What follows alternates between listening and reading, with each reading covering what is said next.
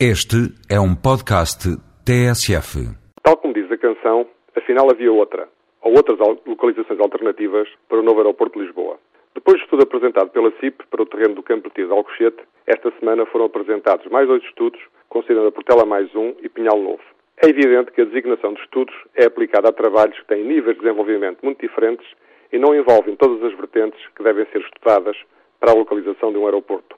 O caso da solução Portela mais um é essencialmente um estudo na perspectiva económica, o que não lhe retira o mérito de ser mais um contributo que merece ser analisado. Quando em março deste ano defendi e propus ao Governo um adiamento de seis meses para se estudarem alternativas à escolha da OTA, estava convencido que os problemas que aquela localização apresentava justificavam a procura de outra solução.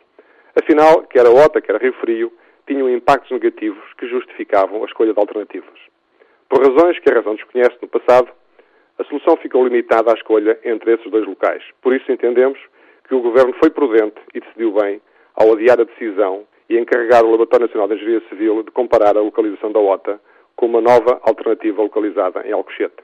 Entretanto, muita informação e contra-informação foi sendo divulgada, alguma com o objetivo de confundir os portugueses e levantar suspeitas sobre tudo. É evidente que a localização de um aeroporto, seja onde for, irá favorecer muitos interesses e prejudicar outros, e por isso deveria ter sido o Governo a mandar estudar as soluções alternativas perante as críticas sobre a localização na OTA. Não o tendo feito, a sociedade civil cumpriu o seu papel e não me interessa quem pagou o estudo A ou B, desde que a solução mereça ser analisada. O que é importante é que a entidade tem a missão de analisar e comparar os estudos seja isenta, competente e analise, tanto quanto é possível, todos os aspectos que devem ter, ser tidos em conta para a escolha do local do aeroporto.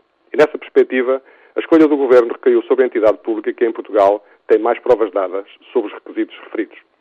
O Laboratório Nacional de Engenharia Civil tem um prestígio nacional e internacional obtido durante 60 anos ao serviço do país.